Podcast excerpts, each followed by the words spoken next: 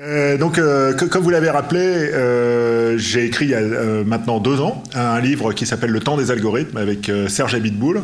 Et peut-être je vais commencer par vous raconter pourquoi on a écrit ce livre. Donc d'abord, je dois dire que c'est une idée de Serge, c'était pas mon idée.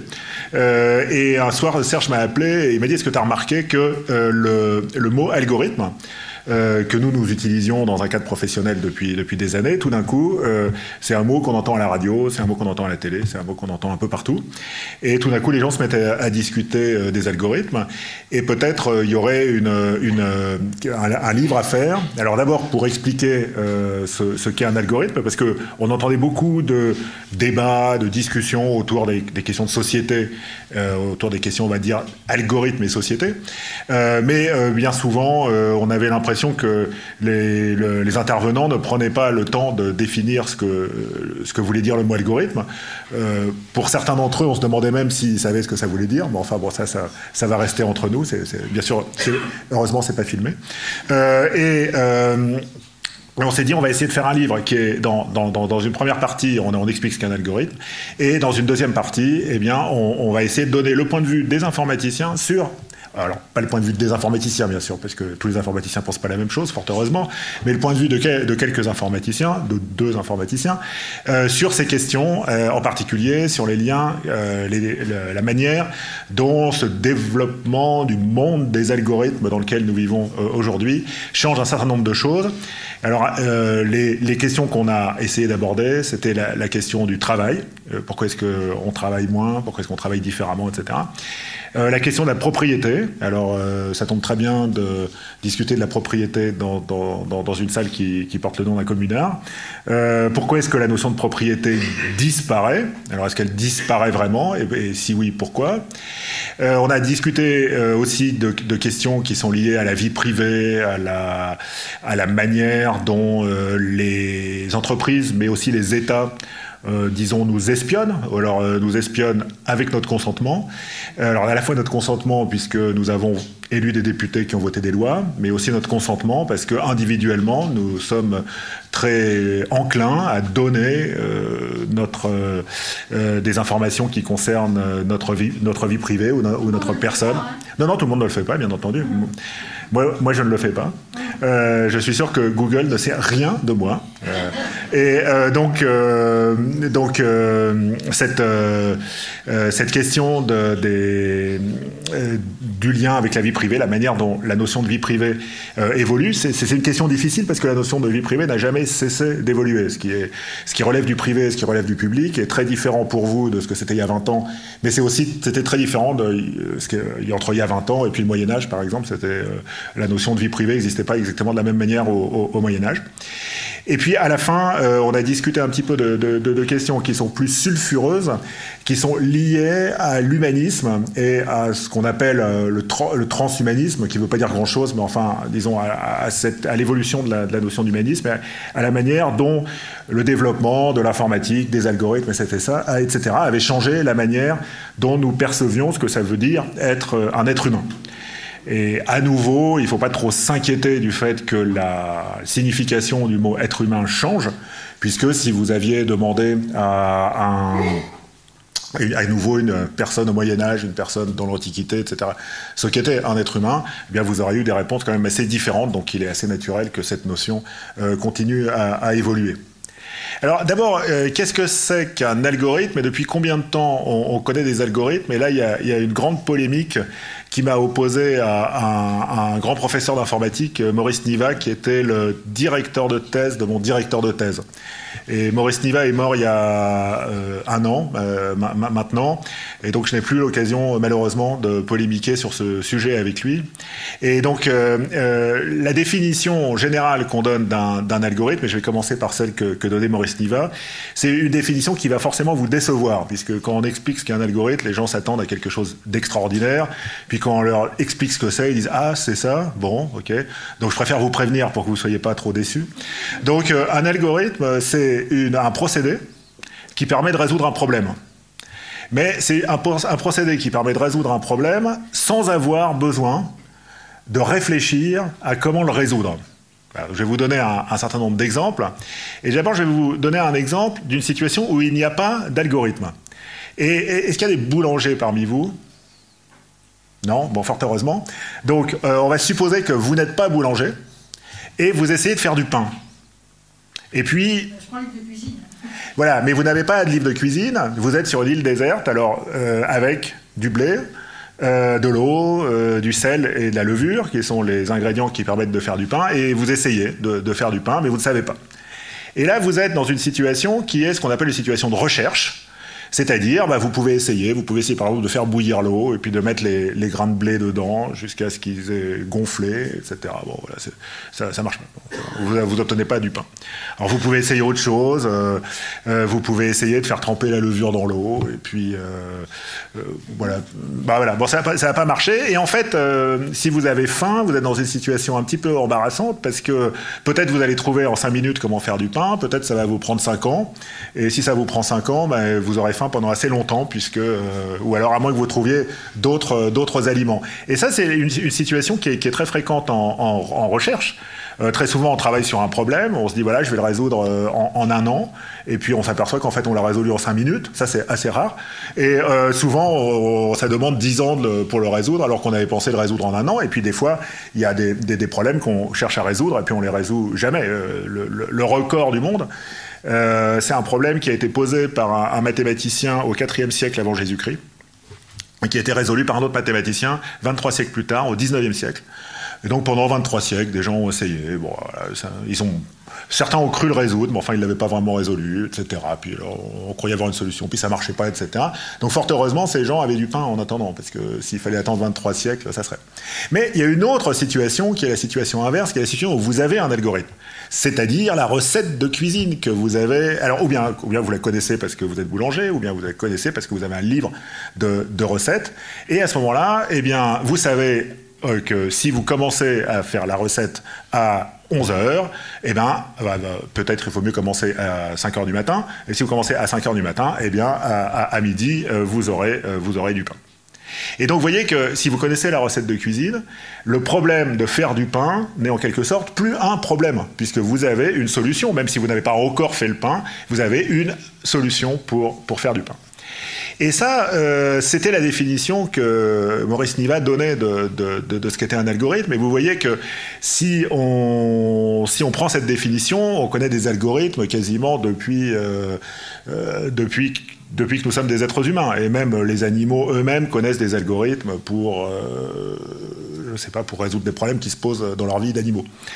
Et euh, à l'inverse, euh, il y a un sens un peu plus restreint du, mot algorithme, qui est, euh, qui est un procédé qui permet de résoudre un problème sans avoir besoin de réfléchir à chaque fois, mais un procédé qui pétrit, qui malaxe, non pas de la farine, de l'eau, etc., mais qui malaxe des symboles. C'est-à-dire qui malaxe des chiffres, des lettres. Et euh, je vais vous donner quelques exemples d'algorithmes qui malaxent des lettres au lieu de malaxer de la matière, de la farine. Euh, par exemple, quand vous voulez chercher un mot dans un dictionnaire. Alors par exemple, vous voulez chercher le mot Zitom, Z-Y-T-H-U-M, qui est une sorte de bière. Et euh, il y a un premier algorithme qui consiste à ouvrir le dictionnaire à la première page, et puis, euh, vous regardez le premier mot, et puis vous regardez si c'est zitom, et puis vous regardez le deuxième mot, vous regardez si c'est zitom, vous regardez le troisième mot, vous regardez si c'est zitom. Et puis, à un moment, comme le mot zitom est dans le dictionnaire, vous allez le trouver. Alors, il s'avère que le mot zitom avec ZY n'est pas tout à fait au début du dictionnaire. Les premiers mots du dictionnaire, c'est A, avec A sans accent, A avec accent, abac, abacule, ABC, etc. Je ne connais pas tout le dictionnaire par cœur, hein, j'ai juste appris les, quatre premiers mots. Et voilà, et donc vous allez commencer A, A, abac, etc. Tout ça, ça perd d'être zitom, et vous allez trouver zitom. Finalement, c'est le dernier mot du dictionnaire. Comme vous avez compris, ZY, il était mal, il était mal parti pour être au début. Et donc, comme il y a 60 000 mots dans un dictionnaire ordinaire, vous avez lu 60 000 mots pour arriver. Voilà, donc après, vous pouvez faire des calculs compliqués. Si vous lisez un mot par seconde, ça fait 60 000 secondes, et rappelez a 3600 secondes dans une heure, voilà, donc ça, ça, prend beaucoup de temps. Alors il y a un deuxième algorithme, parce qu'il y a souvent plusieurs algorithmes pour résoudre un même problème, qui consiste à prendre le dictionnaire, à l'ouvrir au milieu, puis vous tombez sur un mot là qui doit commencer par un J ou un truc comme ça, je sais pas le, le mot jouet par exemple, et puis euh, vous vous dites est-ce que c'est après ou est-ce que c'est avant, parce qu'il y a un truc que je vous ai pas dit, c'est que dans le dictionnaire les mots sont dans un ordre particulier qui s'appelle l'ordre alphabétique, et vous dites non donc c'est après, et là hop vous pouvez jeter la première moitié du dictionnaire qui fait 30 000 mots, et il vous reste plus qu'à chercher parmi 30 000 mots. Puis vous recommencez, vous cherchez parmi 15 000, puis parmi 7 500, etc. Et là, il vous faut lire combien de mots avant de trouver le mot zitum Eh bien 16. Parce que euh, vous, au début, vous avez 60 000, puis 30 000, puis 15 000 tout de suite. il n'y a pas besoin de lire les 30 000 mots. Et, voilà, et donc en 16 mots, puisque 2 puissance 16, ça fait 65 536, donc c'est supérieur à 60 000 mots, à 60 000 qui est le nombre de mots dans le dictionnaire. À nouveau, j'ai pas fait le calcul de tête, hein, je, l'ai appris par cœur. Euh, et, donc, euh, et, donc voilà, vous avez un autre algorithme qui est quand même beaucoup plus, euh, efficace pour trouver un mot dans un dictionnaire. Alors là, je vous ai donné deux exemples d'algorithmes qui malaxent des lettres il y a bien sûr beaucoup d'algorithmes qui malaxent des chiffres. Et pour nous, les informaticiens, les lettres et les chiffres, tout ça, c'est à peu près pareil. C'est ce qu'on appelle des symboles. Et euh, un autre algorithme, c'est l'algorithme que vous avez appris à l'école. Alors peut-être vous l'utilisez plus beaucoup depuis qu'il y a des calculatrices et des ordinateurs, mais qui permet de faire des additions. Alors essayez de vous souvenir comment on fait une addition. Eh bien, il faut procéder de la droite vers la gauche. Il faut ajouter les unités avec les unités, les dizaines avec les dizaines, les centaines avec les centaines, etc. En propageant la retenue. Vous vous souvenez la retenue oui, Bon, d'accord. Voilà. Et donc ça, c'est un autre algorithme euh, qui est l'algorithme qui permet de faire des additions. Puis il y a des algorithmes beaucoup plus compliqués qui, savent, qui permettent de faire des multiplications, etc. Et si on prend le sens de ce mot algorithme, eh bien, depuis quand est-ce qu'on connaît des, algorithmes? Eh bien, à peu près depuis 5300 ans puisque vous voyez que dans, dans le sens que j'ai donné du mot algorithme, on ne peut pas avoir d'algorithme qui porte sur des symboles écrits, avant d'avoir l'écriture. Voilà. Et donc l'écriture, on l'a inventée il y a à peu près 5300 ans. Euh, et en fait, dès qu'on a inventé l'écriture, on a utilisé des algorithmes. Et donc, par exemple, les, premières tablettes qu'on a retrouvées en Mésopotamie, donc qui sont les premières traces d'écriture, on s'aperçoit que les scribes, à cette époque, utilisaient des algorithmes pour faire principalement des additions, des multiplications, des divisions. Et les scribes en Mésopotamie étaient plus malins que ce que vous croyez quand vous dites qu'ils savaient juste faire des additions et des, soustractions, puisqu'ils savaient par exemple faire des calculs de taux d'intérêt composé. Ils savaient faire des calculs d'héritage, et pour faire des calculs d'héritage, il faut résoudre des équations du second degré. Alors pas dans tous les systèmes juridiques, mais dans le système juridique qu'il y avait à Sumer à cette époque-là, il y avait un système très complexe d'héritage où il fallait apprendre, fallait savoir résoudre des équations du second degré. Et donc les, scribes, euh, déjà il y a 5000 ans, savaient, euh, savaient, faire tout ça. Donc ils connaissaient des algorithmes assez, euh, assez sophistiqués. Donc ça, c'était une des premières idées contre lesquelles nous voulions lutter. D'abord, la, première idée, c'était que la, la notion d'algorithme est une notion complexe il m'est arrivé d'être euh, d'être euh, invité dans un dîner où quelqu'un me disait bah est-ce que euh, qu'est-ce qu'un algorithme? Et puis il me disait mais en fait c'est une notion tellement complexe que très certainement vous allez m'expliquer je vais rien comprendre. Je dis, non non c'est une recette de cuisine qui permet de résoudre un problème voilà bon. Donc non non non c'est certainement pas ça voilà. En fait oui c'est une notion très simple et puis c'est surtout une notion très ancienne. Et donc, euh, si vous faites un micro-trottoir et que vous demandez à vos amis depuis quand est-ce qu'il y, a des algorithmes, ils vont vous répondre il y a 5 ans ou il y a 10 ans, etc. Et en fait, non. Euh, ça fait 5000 ans que nous connaissons des algorithmes. Euh, le mot algorithme, il existe en français depuis 1230. Donc il est dans le dictionnaire, dans des dictionnaires, enfin dans le texte français, euh, depuis, euh, depuis 1230. Ah, il s'écrivait un peu différemment à l'époque. Et euh, pourquoi est-ce que c'est en, 1230 qu'il arrive Et d'où vient le mot algorithme Et pourquoi il s'écrit avec un i et pas avec un y? C'est parce qu'il y avait au, au 9e siècle, un mathématicien qui vivait à Bagdad. Et au 9e siècle, c'est le moment où les mathématiciens, qu'on appelle les mathématiciens arabes, parce qu'ils écrivaient en arabe, mais en l'occurrence, ces mathématiciens étaient perses, enfin, c'est, il était ouzbek, si vous voulez. Enfin, bref, euh, c'est le moment où les mathématiciens arabes découvrent la manière dont les Indiens écrivent les nombres. Et les Indiens écrivaient à peu près les nombres comme vous, c'est-à-dire euh, dans ce qu'on appelle la numération décimale avec des chiffres arabes. En fait, c'est des chiffres indo-arabes, puisqu'ils ont été importés en Occident par les Arabes, mais les Indiens les, connaissaient déjà. Et donc, au IXe siècle, les, Arabes, qui sont en contact avec les Indiens, comprennent que les Indiens ont un système de notation des nombres qui est très efficace et qui est bien meilleur que euh, les chiffres romains, etc., ce qu'on connaissait à l'époque. Et, donc, euh, un, mathématicien écrit un livre qui s'appelle Le livre de l'addition et de la soustraction, dans lequel il présente les, algorithmes pour faire des additions et des soustractions que connaissaient déjà bien les Indiens. Et les mathématiciens arabes du 9e siècle s'interrogent beaucoup sur la manière de faire des multiplications. Et donc il y a plein d'algorithmes pour la multiplication, dont celui que vous connaissez vraisemblablement. Peut-être vous avez oublié l'algorithme de la multiplication, même si vous vous souvenez de l'algorithme de l'addition.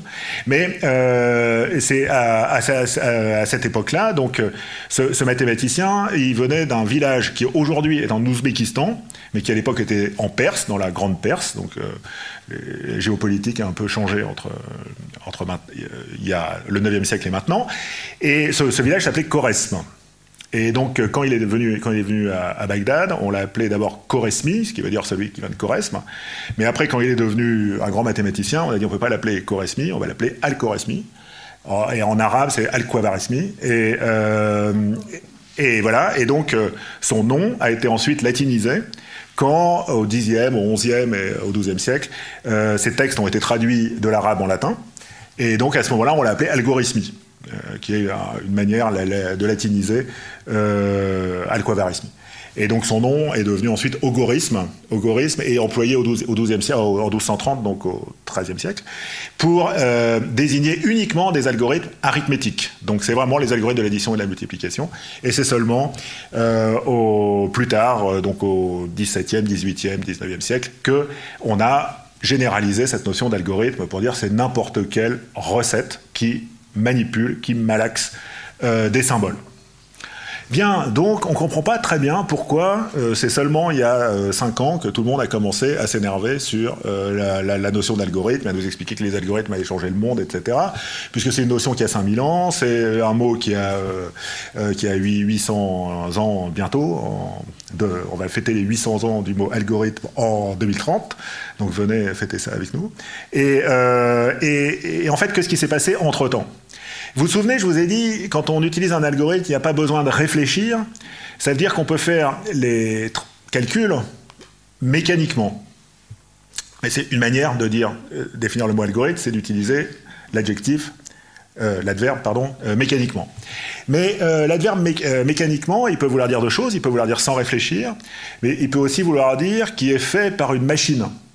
Et il est assez naturel de penser que si on veut euh, utiliser un algorithme, plutôt que de se fatiguer soi-même à ajouter le chiffre des unités avec le chiffre des unités, le chiffre des dizaines avec le chiffre des dizaines, etc., toute la journée, on va inventer une machine pour le faire, puisque c'est mécanique, puisqu'on n'a pas besoin de réfléchir. Et ça, c'est le grand mystère de l'histoire de l'humanité, c'est que, alors qu'on avait des machines dans l'Antiquité, par exemple des moulins à eau, qui permettaient, pour le coup, de faire du pain, euh, et euh, qu'on avait des algorithmes dans l'Antiquité, puisque je vous ai raconté que dès qu'on avait l'écriture, donc dès qu'on est entré dans, l'Antiquité, on, avait, euh, des, on avait des algorithmes, l'idée d'utiliser une machine pour exécuter un algorithme, c'est une idée que l'humanité a mis 5000 ans à avoir. Donc pendant 5000 ans, on avait des machines, on avait des algorithmes, mais on n'a pas eu l'idée on expliquait que les algorithmes, on pouvait les faire mécaniquement, on expliquait que la mécanique, c'était la science des machines, mais on n'avait pas l'idée d'utiliser une machine pour exécuter un algorithme. Et encore au XVIIIe siècle, euh, il y a un ingénieur qui a inventé une machine qui s'appelle le fardier, donc c'est un ingénieur qui s'appelle Cugnot. Cette machine, c'est l'ancêtre de votre voiture. J'espère que vous n'avez plus de voiture si vous vivez à Paris, vous n'avez certainement pas de voiture. Mais euh, voilà, donc c'est le Cugnot qui a inventé son Fardier, qui est la première voiture, qui est une voiture à vapeur à l'époque. Mais à aucun moment, et puis au même moment, euh, il y a euh, Euler, un mathématicien suisse, qui a inventé un algorithme qui permet de résoudre des équations différentielles, enfin peu importe. Mais à aucun moment, Euler dit, ah, bah, comme mon algorithme il est très mécanique, on pourrait utiliser le Fardier de Cugnot pour calculer pour résoudre des équations différentielles, ni Cugnot euh, de dit bah, puisque j'ai un mécanisme, je pourrais l'utiliser pour. C'est vraiment Euler et Cugnot, se seraient rencontrés. Je ne sais pas s'ils se sont rencontrés ou non, mais n'auraient rien eu à se dire. Ils vivaient dans des mondes complètement séparés. Il y en a un qui faisait des voitures, l'autre qui faisait des, mathématiques. Euh, rien à voir. Et en fait, l'idée, pourtant, l'idée euh, d'utiliser une machine pour résoudre, pour exécuter des algorithmes, pour faire le calcul qui est prescrit par la, méthode, par le procédé, c'est une idée qui, remonte au XVIIe siècle avec un mathématicien, philosophe, ingénieur euh, français habitant, euh, venant de Clermont-Ferrand, qui s'appelle Blaise Pascal, et qui a été le premier à inventer une machine qui permettait de faire des additions, qu'on appelle la machine de Pascal. Alors on a une petite querelle d'antériorité avec les Allemands qui nous disent que Chicard, dix ans avant Pascal, avait fait une, machine à faire des, additions. Bon, c'est pas très grave hein, dans l'histoire de... Comme je vous l'ai dit, on a attendu 5000 ans, donc on a attendu 5000 ans ou 5000 et 10 ans, c'est pas, ça, ça, fait pas une grande différence. Mais disons, en Europe, il y a eu le siècle algorithmique, qui est le 17e siècle, où on, a, on a fait plusieurs machines à calculer. Et d'ailleurs, à cette époque, les gens utilisaient, euh, étaient très surpris du fait qu'une machine puisse calculer. Ils, comprenaient qu'une machine puisse euh, euh, broyer du, grain. Ils avaient déjà vu des moulins. Mais l'idée qu'on puisse utiliser un moulin qui faisait tourner des rouages, euh, ils, avaient quand même déjà un peu vu des, montres, des horloges. Et donc là, on se disait peut-être avec les engrenages, on va pouvoir considérer que la position de la roue, c'est en soi un symbole. Et c'est ça ce que fait Pascal, en fait. les, chiffres sont, codés par la position d'une roue dentée euh, dans, la, dans la machine de Pascal. Mais c'était quelque chose de tout à fait nouveau. Et alors l'idée qu'une machine puisse faire une addition, c'était quelque chose qui les surprenait. mais non, une addition, c'est des gens qui font ça. C'est une prérogative de l'humanité. Ça, ça va tout de suite nous amener à la fin de la conférence, mais euh, je ne vais pas sauter l'ensemble de la conférence, je vais y revenir tout à l'heure, de cette idée qu'il y a des choses que nous seuls savons faire. Par exemple, les additions. Et quand on n'avait pas vu de machine avant Pascal, eh bien, l'idée qui peut faire une addition, alors pas un, cheval, pas un cochon, euh, pas un insecte, euh, pas une machine, pas une carriole un être humain. C'est ça qui pouvait faire les, additions. Et puis, euh, la machine de Pascal, en fait, elle marchait pas si bien que ça, elle se bloquait tout le temps. Enfin, bon, c'était pas c'était de la technologie un peu rudimentaire. D'ailleurs, c'est peut-être une des explications pour laquelle on a attendu aussi longtemps. C'est peut-être que la technologie pour faire des machines aussi précises que des machines qui sont capables de, ne serait-ce que faire des additions, et, pas, si, facile. Le, si vous voulez bloquer la machine de Pascal, il faut hum, ajouter 9999 et 1 parce qu'à ce moment-là, la retenue de faire ploc, ploc, ploc, ploc, ploc, ploc, et ça, c'est le, blocage assuré. Donc il vaut mieux qu'il n'y ait pas trop de retenue euh, pour, que la machine de Pascal marche bien. Ouais, c'était pas facile, hein, euh, être, euh, fabriquer des machines au XVIIe siècle. La machine de Pascal, elle faisait un algorithme, enfin deux, elle faisait l'addition et la soustraction. Après, il y a eu Leibniz qui a fait une autre machine qui faisait aussi des multiplications. Et euh, donc trois et des divisions, donc quatre algorithmes. C'est la calculette que vous connaissez. En gros, c'est la calculette de Leibniz qui faisait addition, soustraction, multiplication, euh, division. Et vous voyez qu'avec euh, ces quatre opérations, bah, on peut pas faire, si vous voulez faire une autre opération, un calcul de pourcentage, etc. C'est pas possible. Chacune de ces machines fait un petit nombre d'algorithmes addition et soustraction, addition, soustraction et multiplication, mais pas, pas d'autres algorithmes. Il ne faut pas chercher un mot dans un dictionnaire avec ça. Et il faut encore attendre deux siècles, et c'est seulement au 19e siècle que euh, le premier informaticien et la première informaticienne de l'histoire ont l'idée de faire une machine qui va pouvoir exécuter plein d'algorithmes. Et une machine qui, donc, du coup, elle va pouvoir faire à peu près tous les calculs que vous imaginez, exécuter tous les algorithmes auxquels vous pensez, ça c'est ce qu'on appelle une propriété d'universalité, donc elle a mis beaucoup de temps à arriver, cette idée d'universalité, c'est-à-dire d'avoir une seule machine, mais c'est l'idée qui nous, nous est tout à fait euh, naturel. J'ai une seule machine qui me permet de téléphoner, de voir des films, de, faire des éditions et des multiplications, d'envoyer des SMS, etc. Euh, on n'imaginerait pas euh, d'avoir une machine pour faire des additions, une machine pour faire des soustractions, une machine pour voir des vidéos, une machine pour écouter de la musique. pourtant, moi, j'ai un peu vécu ce monde-là. j'ai j'ai encore à vrai dire, mais bon, c'est une pièce de musée. J'ai une machine qui permettait de lire des disques vinyles. On n'appelait pas ça des disques vinyles, on appelait ça des disques. Mais j'ai une machine spécifique qui ne fait que ça. D'accord? Puis à côté de ça, à cette époque, j'avais une autre machine euh, qui permettait de téléphoner. Et puis j'avais une autre machine qui permettait de prendre des photos. Et oui, donc je, vivais dans un monde, il y avait plein plein de machines. Mais chaque machine avait une seule fonction. Et pourtant, cette idée d'avoir une seule machine qui fait tout, donc qu'on appelle une machine universelle, eh bien c'est une idée qui est apparue au XIXe siècle avec euh, donc euh, Charles Babbage, qui était le premier informaticien, et Ada Lovelace, qui était la, première informaticienne. Vous voyez d'ailleurs qu'à l'époque, la communauté informatique était totalement paritaire. Il y avait autant d'hommes que de femmes. Il y avait un homme et une femme. Voilà, et on est très loin aujourd'hui de cette, euh, de cette parité. Et non seulement il y a plus d'hommes que de femmes qui font de l'informatique, ça je pense que vous l'avez remarqué, mais il y a de plus en plus d'hommes et de moins en moins de femmes. Donc euh, ça, c'est plus grave. Parce qu'on pourrait dire, voilà, euh, il y a peu de femmes, mais il y en a de plus en plus. Eh bien non, c'est pas le cas. Il y a peu de femmes et il y en a de moins en moins. Donc si vous avez des filles ou des petites filles, dites-leur qu'elles peuvent faire de l'informatique. Même les filles peuvent faire de l'informatique. Ça n'est pas un métier réservé, euh, aux garçons. C'est très, très important de, faire passer ce message. Pourquoi? Parce que faire de l'informatique, c'est un petit peu fabriquer le monde. Et donc on risque de, vivre dans un monde où les femmes utilisent des objets qui ont été fabriqués par des hommes. Et c'est des objets qui ont été fabriqués par des hommes principalement pour les hommes. on va dire, pas nécessairement, disons. Mais il y a un risque. Et le seul moyen de vraiment parer ce risque, c'est qu'il y ait autant de femmes que d'hommes qui, euh, fabriquent, euh, fabriquent ces objets. Bien, donc on était au 19e siècle, ça c'est une digression sur la parité. Et, euh, et donc au 19e siècle, donc Babbage a essayé de faire une machine et euh, Ada Lovelace de programmer la machine. Mais malheureusement, euh, la machine de Lovelace, tout ce qu'elle euh, de, Babbage, tout ce qu'elle elle était capable de faire, c'était de se bloquer. Je vous ai déjà dit que la machine de Pascal était fragile. La machine de Babbage, encore pire, elle était beaucoup plus générale, hein, beaucoup plus complexe, et, elle n'a fait que se bloquer. Donc on n'a pas réussi à fabriquer. Voilà, ils n'ont pas réussi à fabriquer cette machine. Mais ils ont eu l'idée, et ils sont restés célèbres pour ça. Il faut encore attendre 1936 pour voir vraiment le premier article d'informatique arriver. Donc c'est un certain Alan Turing. Donc pendant longtemps je faisais des conférences, tout le monde disait on n'a pas entendu son nom, mais maintenant il y a un film, etc. Donc voilà, donc vous savez qui est Alan Turing. Et euh, Alan Turing est le, premier à, à, définir complètement et à complètement comprendre cette notion d'universalité, de dire il y aura une seule machine qui fera tout. Et tout de suite Turing commence à se poser des questions dont vous avez déjà discuté dans ce cycle mais plus avant.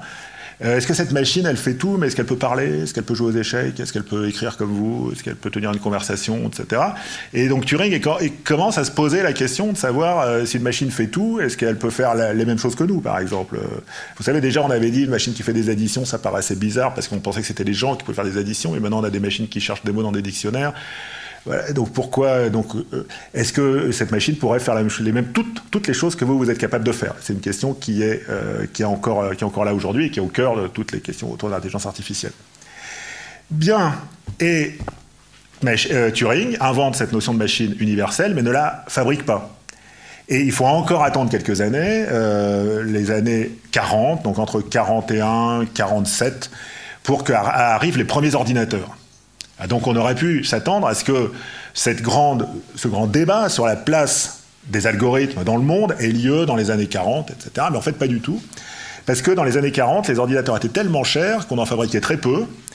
Et euh, pour vous dire à quel point ces gens vivaient sur une autre planète que la nôtre, il y a le président d'IBM, un type qui s'appelle Watson. C'est le président d'IBM dont je vous parle, hein. c'est pas quelqu'un qui était hors du coup a écrit une note et où il a dit voilà, IBM a fabriqué trois ordinateurs. Je vous annonce que nous allons en fabriquer un quatrième.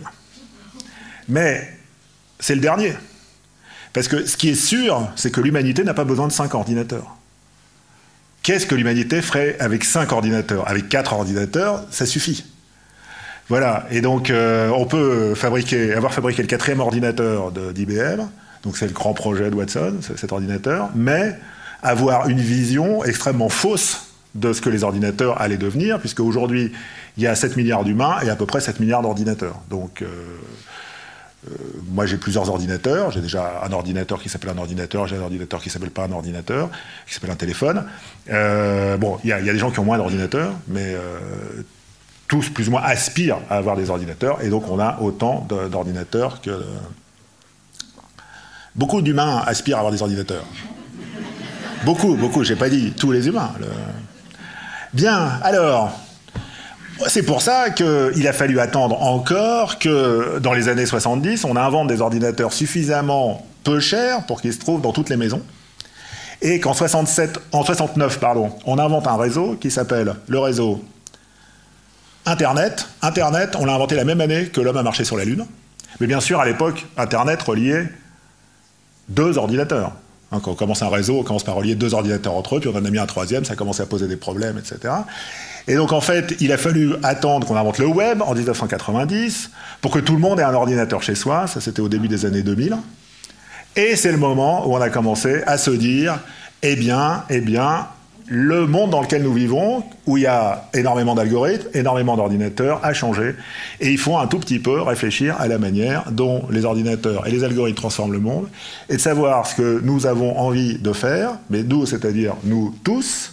Alors on me reproche tout le temps d'utiliser le mot nous, comme si je parlais au nom de l'humanité, au pluriel, et c'est exactement ce que je fais. Euh, donc euh, nous tous, quand je dis nous, c'est pas vous et moi, c'est tous les êtres humains, réfléchissent ensemble à ce qu'ils ont envie de faire et quelle société ils veulent construire avec des ordinateurs, une société où il y aura des ordinateurs et des gens, et euh, d'essayer de comprendre quelles sont les transformations du, monde dans lequel nous vivons. Alors commençons par les transformations du travail. Et avant ça, je vais vous donner un petit exercice. Je vous ai dit, les ordinateurs, c'est des machines qui ne pétrissent pas du pain qui ne percent pas des trous dans les murs comme, euh, comme, les perceuses. Qui ne... Alors, c'est pas tout à fait vrai, parce que même si les ordinateurs ne font que manipuler des symboles, pétrir des symboles, ces symboles peuvent servir à commander ensuite des moteurs, etc. Et quand on a un ordinateur et qu'on rajoute des moteurs, ça s'appelle un robot.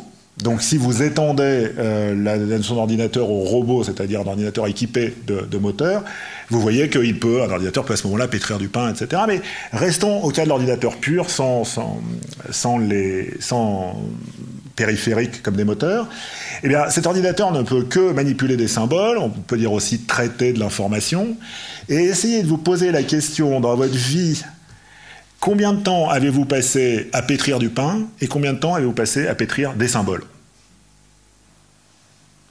Eh bien, Je ne sais pas ce que vous avez fait comme métier, mais si vous avez été avocat, par exemple, c'est une très mauvaise idée de demander à un avocat de faire du pain. Il vaut, mieux lui demander de faire une plaidoirie.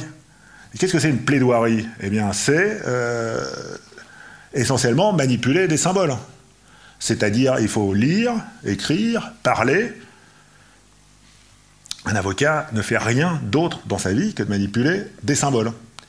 Et voyez un médecin, euh, le médecin, il fait rarement du pain, lui non plus, ou il répare rarement une voiture, ou il fait rarement de l'acier, ou des choses comme ça.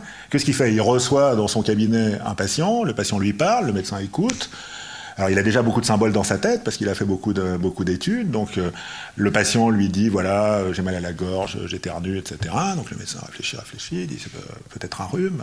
donc euh, un rhume, il faut donner du paracétamol. Ça il le sait parce qu'il est médecin, il a plein de plein de connaissances dans sa tête et il dit voilà je vais vous donner du paracétamol. Puis alors en fait qu'est-ce qu'il fait? Il, il, ne donne pas du paracétamol. Le médecin il n'a pas de paracétamol. Il écrit une ordonnance en disant paracétamol. Et ça, c'est, il n'a fait que manipuler euh, des, symboles d'un bout à l'autre. Alors, il y a une exception, bien entendu. Il y a, juste une catégorie de médecins qui savent un peu servir de leurs mains. Les chirurgiens, voilà. Donc, c'est les seuls médecins qui font. Mais les autres disent.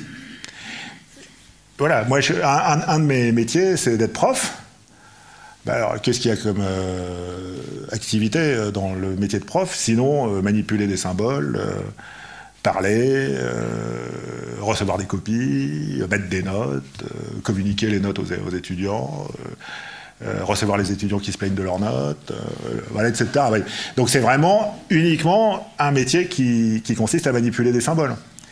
Et d'un certain point de vue, il y, a, certains métiers qui, n'ont pas tout à fait conscience de, ne faire que manipuler des symboles. Par exemple, si vous discutez avec un chauffeur de taxi, il va vous dire qu'il fait quelque chose, il conduit une voiture. Mais qu'est-ce que c'est conduire une voiture C'est recevoir des symboles, euh, le feu est rouge, le feu est vert, euh, là c'est sens etc. Et puis c'est aussi transformer ça, comme le médecin, il y a quelque chose qui se passe dans la tête du chauffeur de taxi, il a vu que le feu est rouge, donc il va appuyer sur le frein.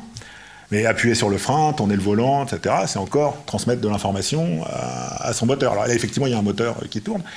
Mais euh, c'est pas la seule chose que fait le chauffeur de taxi. Il a une petite lumière verte, une petite lumière rouge qui dit attention, je suis là ou je suis pas là pour vous. Et puis là, il y a le centre d'appel de taxi qui lui dit voilà, il y a Madame Machin qui est là qui a besoin d'un taxi, donc il y va. Et puis euh, il faut qu'il se repère dans les rues, mais voilà. Et donc vous voyez que la plupart de nos activités humaines consistent à manipuler des symboles. Alors, il y a des gens dont c'est pas le métier. Il a il y, a les, boulangers, il y a les menuisiers, il y a les charpentiers les travailleurs manuels. Mais voilà, il n'y a pas beaucoup de travailleurs manuels quand on y réfléchit, ni dans l'histoire, mais surtout aujourd'hui. Donc, euh, posons-nous la question, euh, qu'est-ce que dans nos activités, nous pouvons remplacer par un algorithme, et quand je dis un algorithme, je veux dire un algorithme exécuté par une machine, pas un algorithme exécuté par un, par un, être humain. Eh bien, vous voyez par exemple que euh, un, travail comme le travail de chauffeur de taxi, il y a énormément de choses qu'on peut remplacer par un ordinateur. Tout d'abord, il y a une partie du travail du chauffeur de taxi qui consiste à entrer en communication avec son, avec son client. Donc le client appelle un numéro, là il y a quelqu'un qui décroche, euh, qui prend une adresse, qui trouve le taxi le plus proche, etc.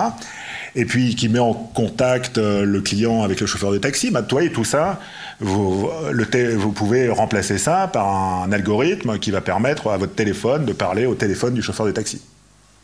Voilà. Donc ça, c'est pas la première chose qui, a, été transformée dans le métier de chauffeur de taxi. La première chose qui a été transformée dans le métier de chauffeur de taxi, c'est l'arrivée des GPS. Et ah, souvenez-vous, il y avait une époque où les chauffeurs de taxi connaissaient toutes les rues, toutes les rues, toutes les rues de Paris.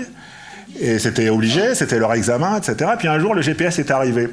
Et moi, j'avais discuté avec un chauffeur de taxi qui m'a dit Mais c'est génial, euh, j'ai plus besoin de me souvenir d'où sont les rues, il suffit que je tape le nom de la rue, puis la, la, voiture m'y emmène, enfin le, GPS m'y emmène. Je me suis dit Mais il, y a juste un truc qu'il n'a pas compris c'est que pourquoi lui? Oui, si n'importe quel crétin peut taper le nom dans, un GPS et devenir chauffeur de taxi. Donc tout ce qu'il a appris, qui faisait qu'il était lui chauffeur de taxi et pas les autres, ben, ça n'a plus aucune valeur. Alors après, bien sûr, ça, ils s'en sont pas rendus compte à ce moment-là. Ils trouvaient que c'était super les GPS. Euh, à leur place, ils auraient dû casser les GPS et ça sert à rien parce qu'on aurait fabriqué d'autres GPS. Mais euh, la, deuxième, ce qui les avait un peu protégés, c'est qu'ils étaient les seuls à avoir une petite lumière verte sur leur toit. Mais à partir du moment où vous n'avez plus besoin de la lumière verte pour savoir que c'est un taxi, parce qu'il suffit que votre téléphone parle à son téléphone, ben n'importe qui pouvait devenir taxi. Voilà, donc c'est là où il y a par exemple tout d'un coup, les chauffeurs de taxi qui se rendent compte que leur métier c'était d'échanger de l'information avec des gens. Et bon, alors fort heureusement, il faut continuer à conduire des voitures. Donc il y a encore des gens qui sont chauffeurs de taxi ou de euh, VTC, là, de chauffeurs. De, en fait, c'est la même chose, mais il n'y a pas la lumière. Euh, et, euh, et, mais la troisième révolution est déjà là. Et, puisque le chauffeur de taxi, ce qu'il fait, c'est de capter puis de, des signaux et puis d'émettre des signaux vers la voiture, on peut aussi remplacer ça par un algorithme. Ça s'appelle un véhicule autonome. Et quand tous les taxis sont des véhicules autonomes, il n'y aura plus de conflit entre les chauffeurs de taxi et les chauffeurs de VTC, parce qu'il n'y aura plus ni les uns ni les autres. Donc vous voyez comment un métier, pouf, comme ça, peut complètement disparaître. Et ça, ça pose des petits problèmes sociaux quand même. Euh, on ne peut pas mettre un million de chauffeurs de taxi. Euh, il n'y a pas un million de chauffeurs de taxi. Mais par exemple, il y a 200 000 personnes qui sont à la caisse dans un supermarché. C'est beaucoup des femmes, alors je vais les appeler des caissières, quel que soit leur genre. C'est un mot épicène, caissière, ça désigne des hommes ou des femmes qui sont caissières comme sentinelle ou vigie. Il y a 200 000 personnes qui sont caissières. Qu'est-ce que fait une caissière Avant, elle tapait un peu des, nombres, etc. On lui expliquait un code barre, ça marche aussi bien. Puis en fait, le code barre, si la caissière peut le faire, vous pouvez le faire aussi. Ça s'appelle une caisse automatique. 200 000 personnes qui vont se retrouver au chômage, pop, comme ça, en une seconde. Donc, il y a eu. Il y a du pour et du contre d'un certain point de vue. Alors, c'est quoi le pour? C'est qu'il y a plein de gens, je leur dis, mais c'est génial, on va vivre dans un monde où il n'y aura plus de caissières. Et les gens disent, mais c'est. Les caissières, elles faisaient un métier formidable. Elles étaient enchaînées à leur caisse toute la journée, mais elles voyaient passer des gens et elles discutaient. Et elles avaient une vie sociale. Ah, mais je dis, mais c'est tellement génial comme métier que pourquoi est-ce que tu continues à être médecin? Pourquoi est-ce que tu continues à être avocat? Deviens caissière. Et euh, si vous regardez, euh, s'il y a parmi vous des gens qui ont exercé ce métier ou qui exercent ce métier, je, pense que vous pouvez témoigner que c'est un métier qui n'est pas super rigolo quand même, parce que essentiellement ces gens, ont, ces, femmes, ont la plupart du temps euh, des problèmes musculo-squelettiques, parce qu'être assis à la caisse toute la journée, c'est pas si rigolo que ça, surtout quand il faut passer des, des, packs de, de, 24 bouteilles de bière, etc. C'est lourd. Et puis, c'est quand même un métier euh, qui, souhaiterait que ses enfants soient caissières au supermarché, par exemple Donc, le fait qu'on supprime ces tâches qui, euh, qui avaient été inventées par le terrorisme au 19e siècle, où on a en gros transformé des gens en machines, et on dit aujourd'hui, bah, finalement, ces gens qu'on avait transformés en machines, on peut les remplacer par des machines, des vraies machines, on devrait considérer ça comme un grand progrès. On devrait tous se réjouir. Bon, mais bien sûr, quand vous êtes caissière et que vous gagnez 800 euros parce que vous pouvez euh, travailler à la caisse, et puis qu'on vous dit, bah non, on vous a remplacé par une machine, réjouissez-vous, bah vous ne réjouissez pas trop, parce que vous avez perdu 800 euros par mois. Donc, euh, donc voilà la situation nous sommes, et c'est pas tout à fait une situation nouvelle, puisque vous avez dit le chauffeur de taxi aurait dû casser les GPS, mais il y en a qui ont eu cette idée. les ludites au début du 19e siècle, quand on a mis les premiers euh, métiers euh, à tisser automatiques avec un moteur, eh bien, les, tisserands euh, ont cassé les moteurs en disant on veut continuer à utiliser les métiers à bras. Les métiers à bras, il faut, on a pas mal d'informations sur en particulier la manière dont ils étaient utilisés à Lyon. Un tisserand travaillait de 6 heures du matin à minuit et il commençait à l'âge de 6 ans. Et c'était 7 jours sur 7, ou je crois qu'ils avaient le dimanche matin pour aller à la messe, un truc comme ça. Moi, j'ai du mal à me dire euh, que c'est un drame qu'il euh, y ait des enfants de 6 ans qu'on est privés de travail. Et donc on se dit, voilà, c'est une situation qui change, et bien sûr, les gens qui sont les victimes de ces transformations, c'est normal qu'ils résistent et qu'ils veulent continuer à conduire des voitures comme, sans GPS, qu'il n'y ait pas de VTC, qui veuillent casser les, caisses automatiques, comme, comme les ludites ont cassé les, métiers à tisser. Et donc ce, mouvement, il, existe. Mais, vous voyez qu'il y a un risque, c'est que c'est quand même un mouvement extrêmement réactionnaire, parce que le fait de libérer les gens d'un travail euh, abrutissant comme euh, d'être tisserand euh, de 6h du matin à minuit, c'est quand, même, quelque chose qu'on devrait considérer comme un progrès. Alors, il y a un moment où il faut résoudre ce conflit entre... et a, nous avons trouvé une solution. En fait, je vais vous révéler quelque chose. Les caissières de supermarché, c'est pas tant de perdre leur travail qui les embête. En fait, c'est de perdre leurs revenus. Mon petit doigt me dit que si on leur donnait le même revenu ou le double de leur salaire, en échange de quoi elle devait rester chez elle au lieu de venir au supermarché, bah, elle ne serait pas si malheureuse que ça de cette transformation. Et donc ça, ça veut dire que le simple fait que le travail que des hommes et des femmes faisaient peut être remplacé par des machines, doit nous amener à une transformation de notre vision de l'économie où on doit dissocier deux notions qui n'ont rien à voir, L'une qui est le travail, qui consiste à se transformer en machine pour fabriquer des choses, et l'autre qui est le revenu. D'ailleurs, si les machines fabriquent, imaginons-nous dans un monde dans lequel euh, les machines fabriquent tout et nous ne travaillons jamais, ben, il faut bien que nous ayons quand même un revenu pour pouvoir acheter ce que les machines fabriquent. Sinon, les machines vont fabriquer des trucs que personne ne va pouvoir consommer. Donc, il est naturel aujourd'hui de penser la question du revenu complètement indépendamment de la question du travail. Et par exemple, quand je discute avec euh, des amis syndicalistes, ils me disent toujours Je suis là pour défendre les travailleurs. Je leur dis Mais défends les consommateurs, défends les gens en, disant Au lieu de, défendre des valeurs, de dire Il faut que les gens aient tous un travail, défends l'idée que les gens doivent tous avoir un revenu. C'est beaucoup plus important que les gens aient un revenu plutôt qu'ils aient un travail, puisque le travail peut être fait par des machines. Voilà, mais ça, c'est compliqué. Euh, expliquer ça à des syndicalistes. Euh, non, ça avance. Je ne vous dis pas que les syndicalistes sont fermés à ces idées. Mais enfin, ça leur demande de penser dans un cadre un tout petit peu différent. Par exemple, je leur dis faire la grève, ça sert à rien. C'est les machines qui fabriquent des objets, tu te mets en grève, les machines continuent à fabriquer les mêmes objets. Qui, qui, qui ça gêne La grève, c'est utile dans un système terroriste.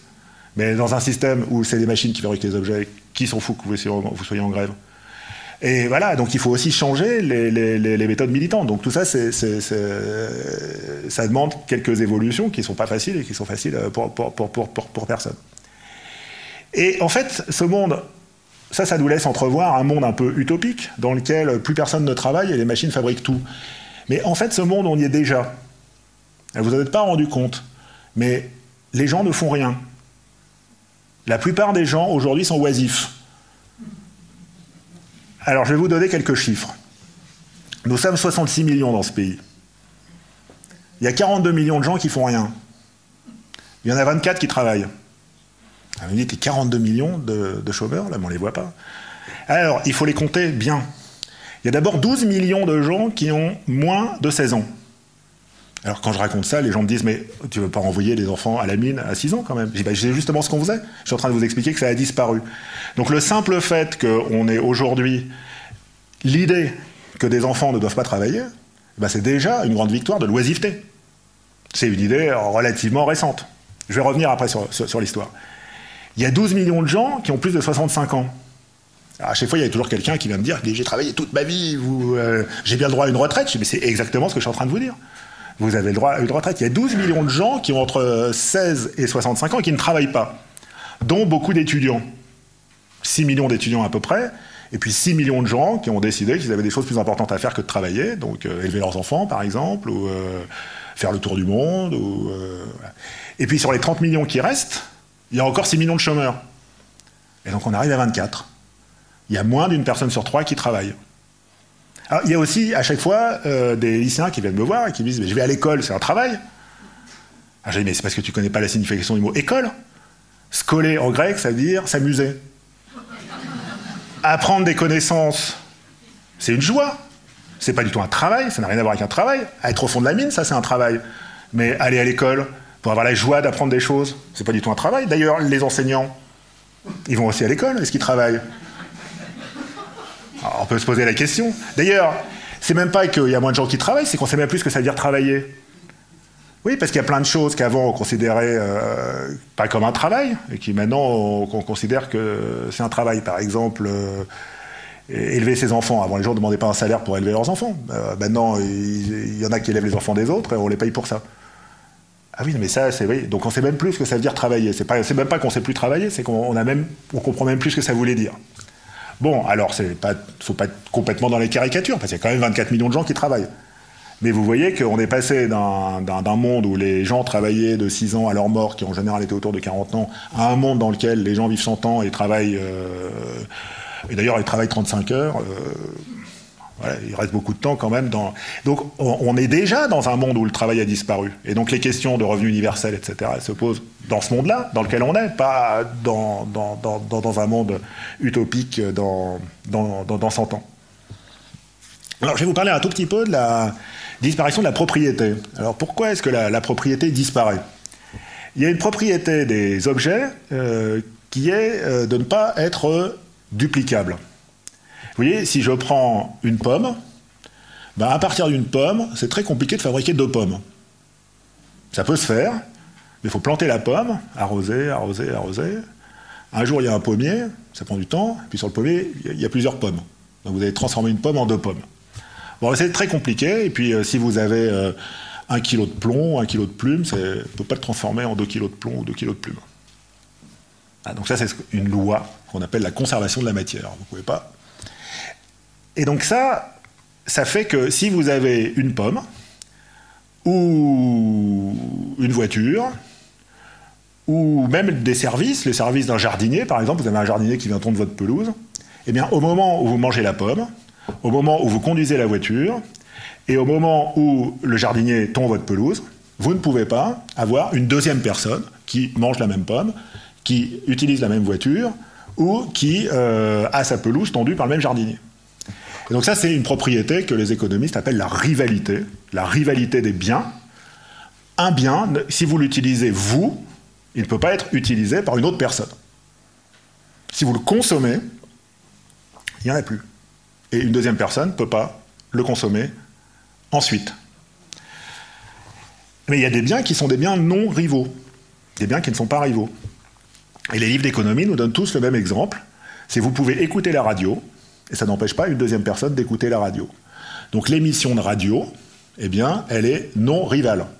Alors il faut certes du travail pour fabriquer l'émission de radio, il faut quelqu'un qui parle dans le poste, il y a quelqu'un qui chante, euh, je sais pas, quelqu'un qui enregistre, etc. Donc Mais une fois qu'il y a une personne qui peut écouter la radio, eh bien 1000 personnes peuvent écouter la radio, ça coûte le même prix, donc le, coût marginal est nul. Et tout d'un coup, on s'aperçoit que l'information, elle est de cette nature. C'est-à-dire, euh, si au lieu d'écouter la radio maintenant, vous prenez un disque vinyle, bah, le disque vinyle, si vous l'écoutez vous, votre voisin ne peut pas l'écouter. Le disque vinyle, il est chez vous ou il est euh, chez, chez, vos voisins. Mais si vous prenez un fichier MP3, eh bien vous avez le fichier MP3 sur une, une clé, vous le copiez, et ça, ça coûte rien. Bon, ça, ça va coûter, euh, je sais pas, un millième de centime peut-être de, copier un fichier, et donc votre voisin peut, euh, peut l'écouter. Alors, quel rapport avec la notion de propriété? C'est que la notion de propriété, elle vient justement de la rivalité des biens. Si vous avez une seule pomme et vous êtes deux à vouloir la manger, on a besoin de décider lequel a le droit de manger la pomme. Et ça, ça s'appelle le propriétaire de la pomme. chacun la moitié. Oui, mais si on est 10, il y a un moment où moi je dis je préfère manger la pomme moi que de la couper en 10. Même une demi-pomme, je préfère manger une pomme que manger une demi-pomme. Alors que quand vous coupez en deux un fichier MP3, eh ben, vous n'avez pas la moitié du fichier MP3, vous avez tout le fichier MP3. Et donc, celui qui peut manger la pomme ou celui qui peut manger une demi-pomme, c'est ce qu'on appelle le propriétaire ou les propriétaires de la pomme. mais si vous avez un bien qui est duplicable à l'infini, quelle est l'utilité de désigner un propriétaire? Et donc c'est pour ça qu'il euh, y a, par exemple, des gens qui développent des programmes et qui décident de ne pas en être propriétaire. Alors ça ne veut pas dire grand-chose d'être propriétaire d'un programme, et qui distribuent le programme gratuitement à qui veut utiliser leur programme. Et donc ça, ça s'appelle des logiciels libres. Alors, il faut faire attention au fait que le mot gratuit ici n'est pas tout à fait le mot adéquat.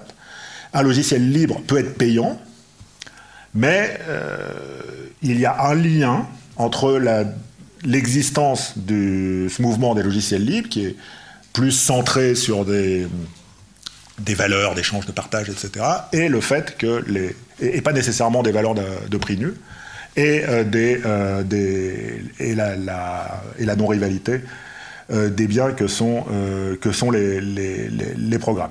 Alors dans, dans, le livre que nous avons écrit, nous sommes assez précis sur l'histoire et les valeurs du mouvement des logiciels libres, sur la différence avec les, les, sources ouvertes, etc. Mais je ne vais pas rentrer dans ces détails. On peut en discuter si vous voulez dans la, dans la discussion. Mais vous vous souvenez, on avait dit il y a quand même beaucoup d'informations, beaucoup de travail qui consiste à manipuler de l'information. Et euh, cette non-rivalité de l'information, du coup, elle se retrouve dans, beaucoup d'endroits. Par exemple, à, Buenos Aires, il y a l'université qui est en train de construire un nouveau bâtiment. Alors, dans le nouveau bâtiment, il y a des biens rivaux, euh, les briques, euh, le ciment, etc. S'ils ont été mis dans le premier bâtiment, ils ne peuvent pas être mis dans le deuxième bâtiment. Mais ce qui est intéressant, c'est que l'architecte avait déjà fait ce bâtiment pour une autre fac, euh, dans je ne sais quel autre pays du monde, et il a décidé de donner les plans gratuitement. Oui, parce que les plans, vous pouvez les utiliser une fois, vous pouvez les utiliser deux fois. Les plans sont des biens non rivaux. Et aujourd'hui, les plans, c'est pas juste une petite esquisse qui est faite au crayon. C'est un algorithme qui construit la maison, quasiment. Bon, c'est pas tout à fait vrai, il y a quand même des maçons, des choses comme ça. Mais tout le processus de commander, les, de, commander le ciment, etc., tout ça est automatique. Et donc on s'aperçoit qu'il euh, y a par exemple des ordinateurs qui, certes, dans l'ordinateur, il faut mettre du silicium et le silicium est, rival. Mais le plan de l'ordinateur, lui, est non rival. Et donc il y a énormément de gens qui produisent des ordinateurs libres, mais ce n'est pas l'ordinateur lui-même qu'on peut dupliquer, c'est le plan qu'on peut dupliquer. Après, il reste juste à fabriquer l'ordinateur, ce qui n'est qui pas si compliqué que ça. Et donc on entre dans un monde où, euh, bien entendu, il va rester une partie de la, notion de propriété qui va être assez, euh, assez euh, présente, parce qu'il reste des biens rivaux, mais on va, on va être vers un monde où il y aura une quantité astronomique de biens non rivaux, et donc ces biens, il n'y a aucune raison de les faire payer. Voilà, je vous racontais le, fichier MP3, vous avez remarqué que la musique est gratuite. Hein, essentiellement, euh, que vous soyez pirate ou non, la plupart de la musique que vous avez fait sur votre ordinateur est volée. Qui n'a jamais volé un morceau de musique? Ah, Bravo, vous pourrez nous jeter la première pierre. C'était pas pour vous marginaliser dans cette foule. Hein, et, voilà, alors ça, ça pose un problème, c'est que bien entendu, les lois du marché d'ailleurs, utilisons les lois du marché de l'économie la plus classique, euh, prédisent que les biens rivaux vont avoir un prix nul. C'est leur, prix d'équilibre, c'est leur prix de marché. Voilà, mais alors les artistes nous disent ah bah oui mais nous on travaille quand même un peu. Alors pas certes, on travaille pas proportionnellement au nombre d'exemplaires vendus. Vous faites un disque, vous en vendez un million, vous en vendez dix, le, travail est à peu près le même. Mais ils disent bon pour le premier là, le, premier avant qu'on le duplique, ça nous a demandé un peu de travail et ça serait bien qu'on puisse gagner sa vie en, en faisant des disques par exemple. Oui c'est vrai, mais de la même manière qu'au lieu d'avoir un salaire, on va aller vers un revenu universel. Au lieu d'acheter de la musique à l'unité, on va euh, payer un petit impôt pour payer les artistes, pour qu'ils continuent à faire de la musique. Moi, j'ai choisi de payer un impôt de 9,99 euros par mois. Je trouve que je donne déjà 120 euros par an aux artistes. Si tous les êtres humains faisaient pareil, je crois que les artistes ont de quoi bien vivre. Mais eux aussi, ça va amener à changer un petit peu la manière dont ils répartissent la richesse entre eux. Parce que vous savez qu'il y a une discussion assez complexe pour savoir si le revenu entre aujourd'hui entre l'employé le, moins payé et l'employé le plus payé d'une entreprise euh, doit être inférieur à 200 ou non. Et alors moi je travaille dans l'entreprise la plus vertueuse qui soit, puisque le revenu, en gros, entre un, jeune doctorant et un vieux prof est de rapport de 1 à 6 ou 1 à 7. je dis toujours 1 à 6, mais en fait, c'est peut-être plutôt 1 à 7. Bon, ok, quoi qu'il en soit, euh, dans les entreprises privées, on essaye de dire que ça serait bien que ça soit 1 à 200. Mais on a oublié que euh, les, deux professions les pires là-dessus, c'est footballeur et chanteur, euh, puisque là, c'est le rapport de 1 à 1000. J'avais regardé euh, à l'époque, le, regretté de Johnny était celui qui gagnait le plus d'argent, et donc il gagnait des millions d'euros par an. Et puis, euh, le, bon, des artistes, euh, bon, il y a des artistes qui gagnent zéro, mais enfin, disons des artistes qui peuvent vivre de leur art. On va dire qu'ils gagnent en gros 1000 euros par mois, c'est difficile de, vivre avec beaucoup moins. Et donc, oui, que de 1000 euros à 1 million d'euros, il y a un rapport 1000. Donc, c'est la, profession la plus inégalitaire. Alors on se dit maintenant, s'il il y a juste un impôt qui permet de payer les artistes, bah, peut-être qu'on euh, va répartir l'argent un peu différemment. Alors il y, a, des propositions qui sont rigolotes, par exemple que un artiste ne soit pas rémunéré proportionnellement au nombre de téléchargements sur une plateforme de téléchargement légal, mais à la racine cubique du nombre de, de, téléchargements. Alors la racine cubique, ça écrase un rapport de 1 à 1000 à un rapport de 1 à 10. D'accord? Puisque racine cubique de 1000, c'est 10. Et donc c'est un une possibilité. Alors, euh, les artistes qui gagnent très bien leur vie ne sont pas forcément pour. Et les artistes qui gagnent très mal leur vie ne sont pas forcément pour parce qu'ils croient qu'un jour ils vont très bien gagner leur vie. Ce qui est vrai pour un petit nombre d'entre eux. Mais comme on ne sait pas lesquels, ils ont tous espoir que l'optimisme est la pire des choses dans, l'existence. Donc euh, voilà. Et donc tout d'un coup, on se dit, voilà, et on va vivre dans un monde sans propriété. Alors moi, je croyais que le, le monde dans lequel on vivait, il y avait deux piliers, ce qui était la propriété et le travail. Squeak Plus de propriété, plus de travail. Donc finalement, le monde dans lequel euh, on commence à vivre, il est assez différent euh, du monde dans lequel on vivait, si vous voulez. L'idée que nous sommes des oisifs qui passons leur temps à écouter de la musique gratuite, vous auriez raconté ça à ma grand-mère, elle aurait fait une syncope. elle, comprenait, on n'aurait pas compris de quoi, de, quoi on parle. Je voulais vous parler un tout petit peu des institutions. Je vais juste vous dire un mot. Euh, qui est, je, vais vous faire, faire un petit calcul. Euh, si vous avez une élection présidentielle tous les 5 ans, et que vous avez, mettons, 32 euh, candidats, bon, je vous dis 32 parce que c'est 2 à la puissance 5, mais ça, pourrait être n'importe quoi, et que vous vous interrogez sur la quantité d'informations que vous avez transmises par votre vote. Alors qu'est-ce que ça veut dire ça exactement? L'information, c'est-à-dire la, quantité de symboles, euh, ça peut se mesurer. Donc si vous avez juste, si vous transmettez à votre voisin un symbole qui est juste euh, blanc ou noir, juste ça, blanc ou noir, c'est ce qu'on appelle un bit d'information, c'est l'unité d'information. Alors vous voyez que si vous transmettez deux bits, vous pouvez faire blanc blanc, blanc noir, noir blanc, noir noir. Donc vous avez quatre possibilités. Ça, ça suffit pas par exemple pour transmettre une lettre de l'alphabet. Mais si vous avez cinq bits, donc vous avez blanc blanc blanc, blanc blanc noir, blanc blanc noir, etc. Voyez Donc avec 5, vous pouvez faire 2 puissance 5, c'est-à-dire 32. Euh, et donc ça, ça suffit pour transmettre une lettre de l'alphabet. Oui, vous dites blanc, blanc, blanc, blanc, blanc, c'est le A. Blanc, blanc, blanc, blanc, noir, c'est le B. Blanc, blanc, blanc, noir, blanc, c'est le C, etc. Donc là, vous avez 32 combinaisons, donc vous pouvez transmettre les 26 lettres de l'alphabet. En fait, on transmet plutôt les lettres de l'alphabet sur 7 à 8 bits, enfin bon, peu importe. Voilà. Et donc, euh, vous vous dites, avec 32 candidats, bah, vous voyez qu'il y a 5 bits exactement. Donc, vous transmettez 5 bits tous les 5 ans. Grâce à l'élection. Bon, si vous avez moins de candidats ou plus de candidats, c'est pareil. Hein. Enfin, c'est pas tout à fait pareil, mais c'est presque pareil. Donc ça, vous divisez 5 bits par 5 ans, ça fait 1 bit par an. Donc ça, c'est le débit d'information que vous euh, transmettez par l'élection. Alors en général, on ne compte pas les débits d'information en bits par an, on les compte en bits par seconde. Donc il faut faire une petite division et vous apercevez que... Euh, alors c'est toujours le moment de la conférence où je suis fatigué et où les chiffres commencent à être compliqués.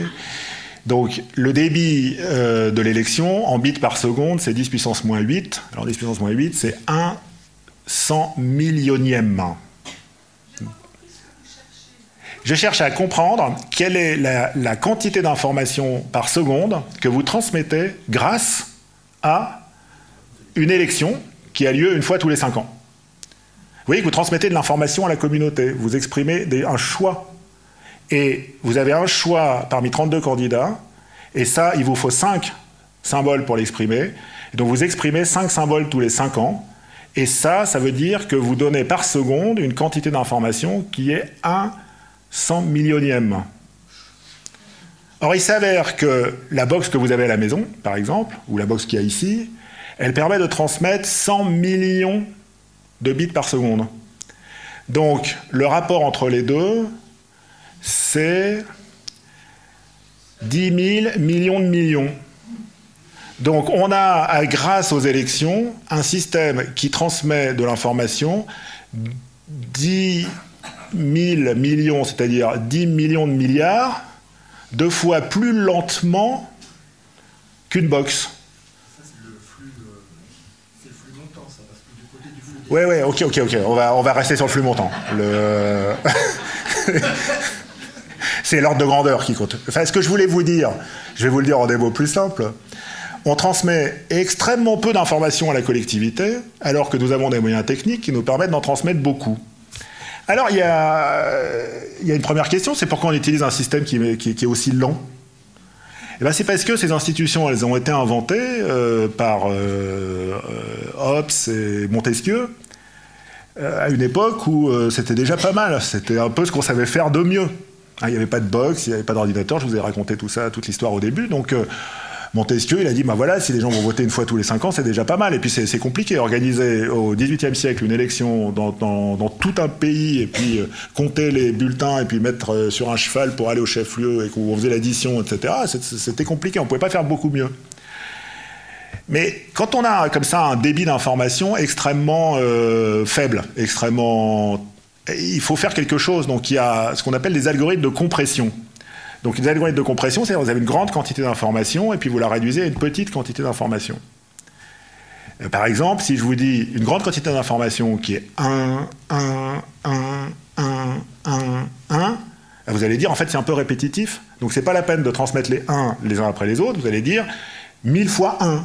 Et 1000 fois 1, c'est plus bref que de dire 1, 1, 1, 1. Voilà.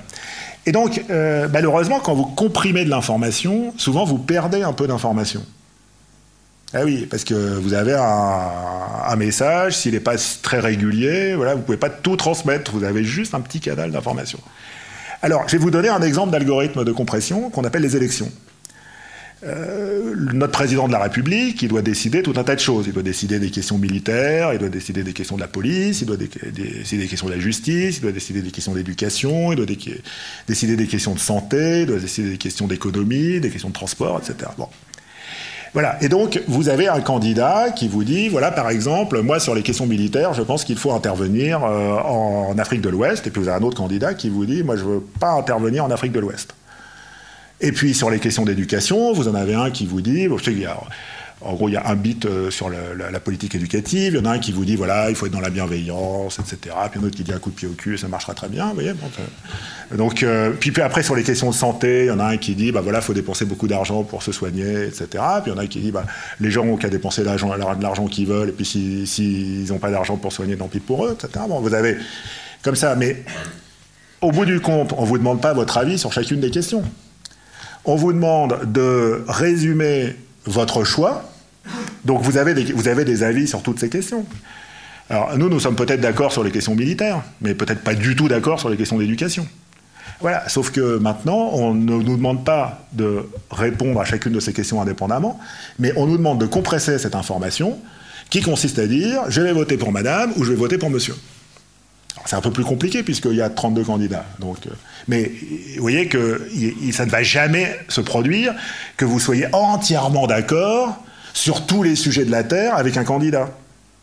Mais on vous dit, bah, vous n'avez qu'à voter pour le candidat le plus proche. Et ça, c'est ce qu'on appelle un algorithme de compression avec perte.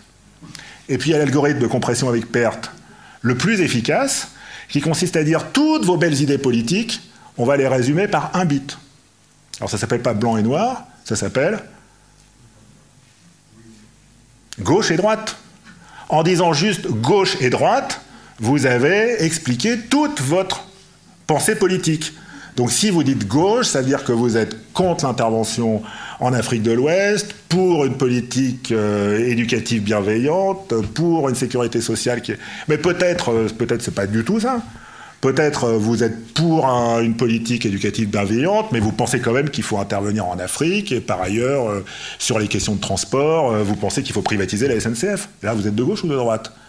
Eh ben, Il faut choisir. Voilà, vous n'avez que deux possibilités. Et ça, c'est un algorithme de compression très puissant. Parce que de toute la complexité de votre pensée politique, ça fait peut-être 20 ans que vous réfléchissez aux questions politiques, puis au moment de voter, on vous dit, voilà, c'est là ou là. C'est quand même d'une violence euh, assez forte. Alors il y a des gens qui disent, mais pourquoi est-ce qu'on a besoin de autant compresser l'information, puisqu'on a aujourd'hui des moyens de communication beaucoup plus efficaces? Et donc on pourrait, donc bah, après on peut faire, euh, on peut passer des soirées entières à inventer des nouveaux systèmes politiques. Donc il y a un système politique que moi je propose, mais c'est juste un parmi d'autres. Hein. Je ne tiens pas à ce qu'on prenne forcément mon système politique. Il y en a un où on élit un président de la santé, un président, il s'appelle pas de la République, il s'appelle président de la santé, un président de l'école, un président de l'armée, un président de la justice, etc. Et puis comme ça, on vote tous les ans et le jour des élections du président de la santé, on discute de la politique de santé. Puis après, l'année d'après, on discute de la politique éducative. Puis l'année d'après, on discute de la politique militaire, etc. Et vous voyez, donc ça, ça demande une, transmission d'informations beaucoup plus grande. Il faut voter beaucoup plus souvent. Mais c'est pas grave, on peut, on peut voter en ligne, par exemple. Ou on peut se déplacer, pour les élections importantes, on peut voter euh, à, l'urne. Mais disons, euh, si on interroge chaque citoyen sur la couleur de laquelle il faut reprendre la mairie dans le village, peut-être un vote en ligne suffit dans ce cas-là. Il n'y a, pas un enjeu si grand qu'on ne puisse pas faire un vote en ligne. Et donc tout d'un coup, on se dit, ben voilà, nos institutions, elles ont été inventées au XVIIIe siècle, à une époque où les moyens techniques étaient ce qu'ils étaient, et nos institutions étaient adaptées aux moyens techniques du XVIIIe siècle, de la fin du XVIIe siècle exactement. voilà, sauf que nos moyens techniques ont changé, mais pas nos institutions. Et donc, s'il y a toute une crise des institutions, des gens qui veulent plus de démocratie directe, etc., c'est pas uniquement parce que les gens sont réveillés un matin et après trois siècles ou deux siècles et demi où on vivait dans un système particulier de, représentation, ils se sont dit on va changer de système.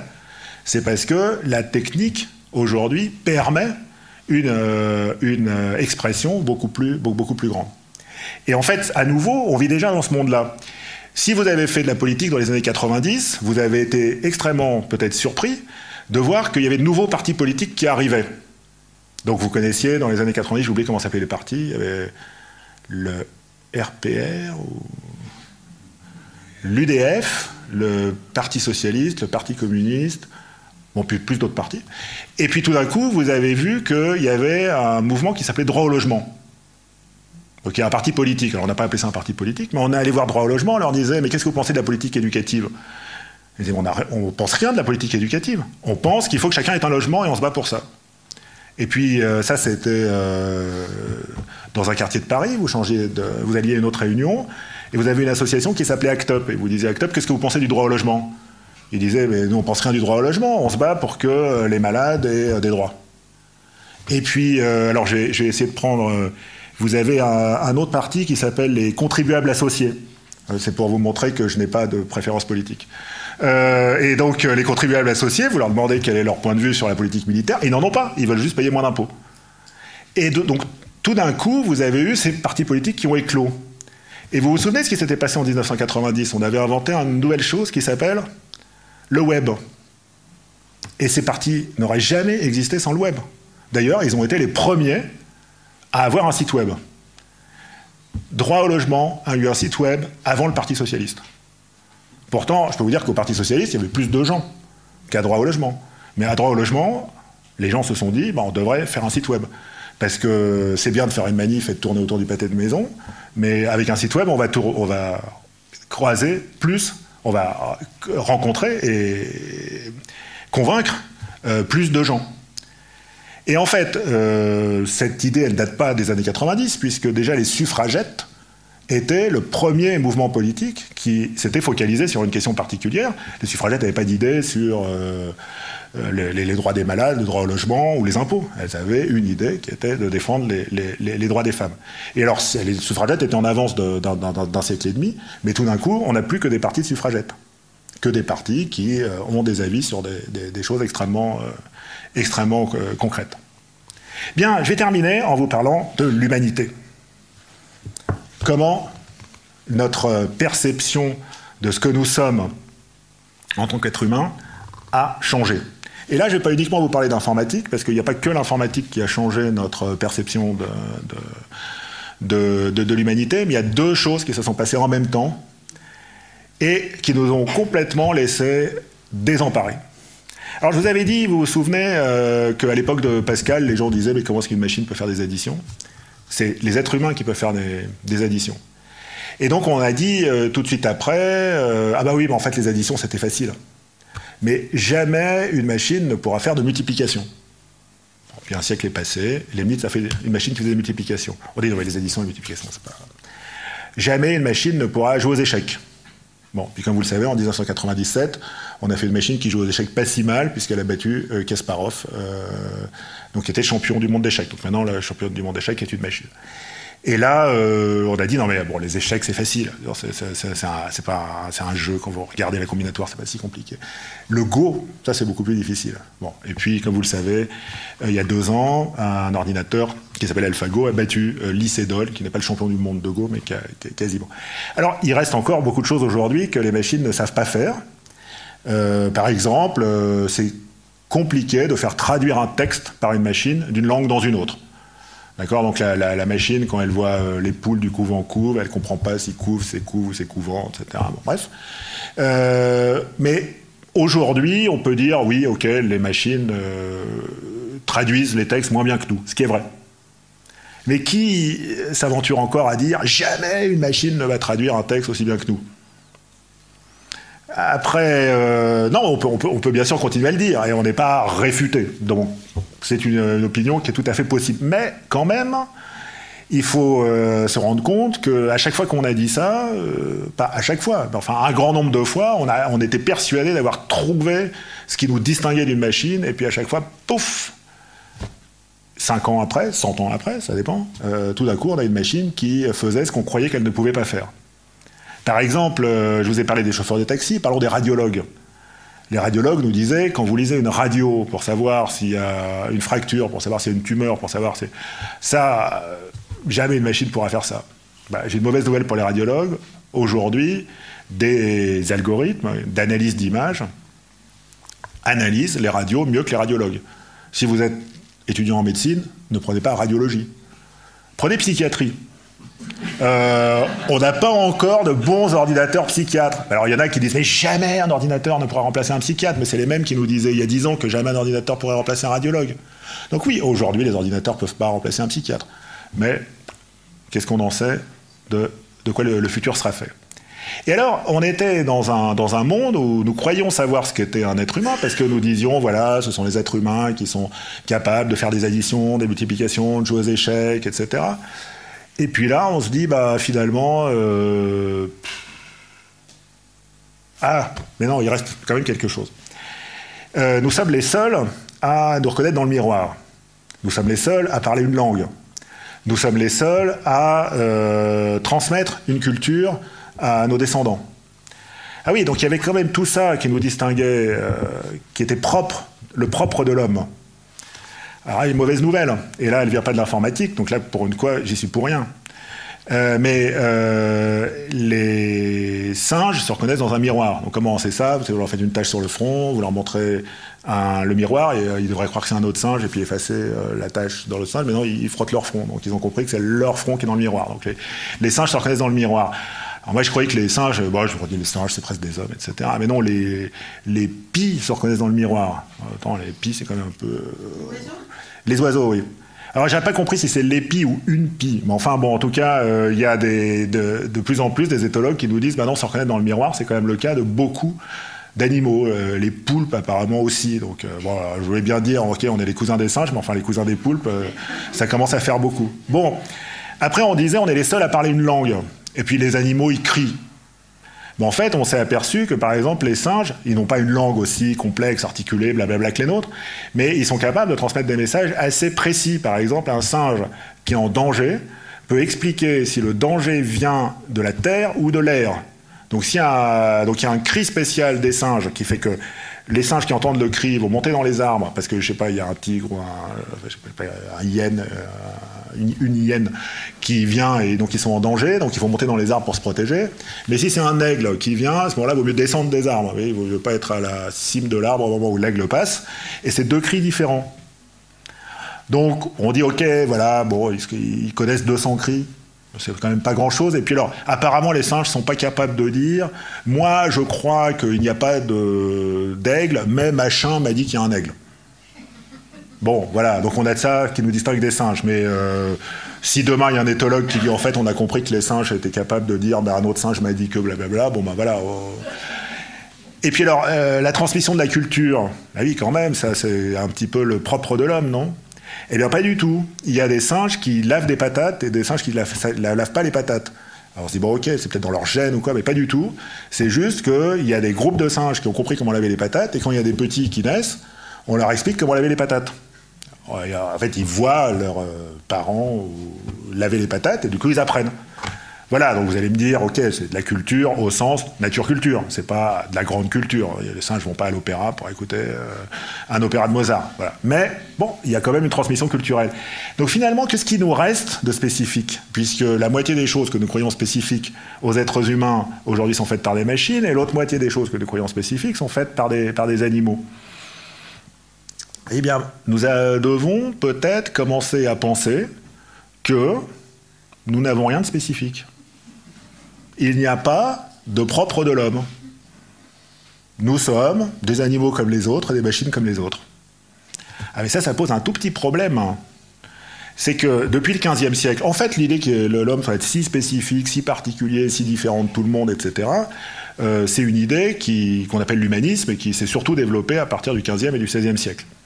Alors il y a des variantes un petit peu, bon c'est une histoire compliquée, je ne vais pas vous refaire toute l'histoire de l'humanisme en une minute, il y a des histoires un peu compliquées parce qu'avant on disait euh, l'homme a une, âme, mais pas les animaux.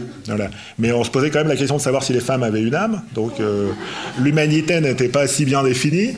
Et quand on a découvert les Indiens euh, d'Amérique, il y a une querelle à Valladolid euh, pour savoir s'ils ont une âme ou non. Donc euh, voilà, il y avait. Bon, enfin, là, on est déjà au, moment de l'humanisme, hein, la querelle de Valladolid. Bon, enfin, donc disons dans l'Antiquité, il y avait quand même des. Est-ce que les esclaves avaient une âme? C'était pas si clair. Bon, bref. Donc il y avait quand même une, interrogation sur la spécificité de l'homme, mais cette spécificité de, des, humains, je veux dire, elle, elle, est surtout apparue au XVe siècle. Et là, on est en train de se dire, ben non, en fait, non, il n'y en a pas. Donc c'est pas juste qu'on va pas travailler et pas avoir de propriété privée, c'est qu'on se dit mais finalement en quoi on est différent des machines, des animaux et des animaux? Et ça, ça pose un tout petit problème, c'est que notre morale, elle est entièrement fondée sur cette spécificité de l'être humain au sein de, euh, surtout des animaux, euh, au sein de, euh, au sein de la nature. Et donc, vous savez que si vous êtes sur une île déserte, et que il y a alors en, éthique on aime beaucoup les situations qui se produisent jamais donc si vous êtes sur une île déserte avec un singe et un homme et qui sont tous les deux malades et que vous avez un seul médicament eh bien il y a un impératif moral qui est de donner le médicament euh, à l'être humain alors je suis assez surpris parce qu'à chaque fois que je cite cet exemple euh, dans des lycées ou quoi, il y a des, il y a des gens qui me disent non, ça dépend, euh, si c'est Mengele, je donne le... Ah, je dis non, non, moi si c'est Mengele, je soigne Mengele. Le, voilà. J'ai peu d'atomes crochus avec Mengele. Cependant, je pense que c'est à lui qu'il faut donner le, médicament. Surtout Mengele, qui ne donnait pas des médicaments à tout le monde. Donc c'est une bonne leçon de médecine à donner à Mengele. Mais quoi qu'il en soit, euh, voilà, donc il y a un principe qui s'appelle l'humanisme. Qui est Et aujourd'hui, vous avez remarqué qu'il y a des gens qui disent qu'il ne faut pas faire du mal aux animaux, qui mangent pas de viande, etc. Ça arrive à un moment, à nouveau, c'est pas, ça n'arrive pas nulle part. Ça arrive à un moment où on s'est rendu compte que euh, cette spécificité de l'être humain que nous avions, sur lesquelles nous avions fondé notre morale, eh bien, elle-même était en train un petit peu de commencer à vaciller. Et, voilà, donc on a besoin de reconstruire entièrement une nouvelle morale. Eh ben, parce que le, fondement de notre morale n'existe plus, donc il faut construire une nouvelle morale. Et ça serait bien que dans cette morale, nous gardions l'idée que quand il y a un seul médicament, il faut le réserver à l'humain plutôt qu'à l'animal et que nous ayons aussi l'idée que tuer un animal, c'est quand même pas si bien. Vous voyez, il y a des hiérarchies dans le mal. Tuer un être humain, c'est plus grave que tuer un animal, mais ça ne veut pas dire que tuer un animal, ça n'est pas grave.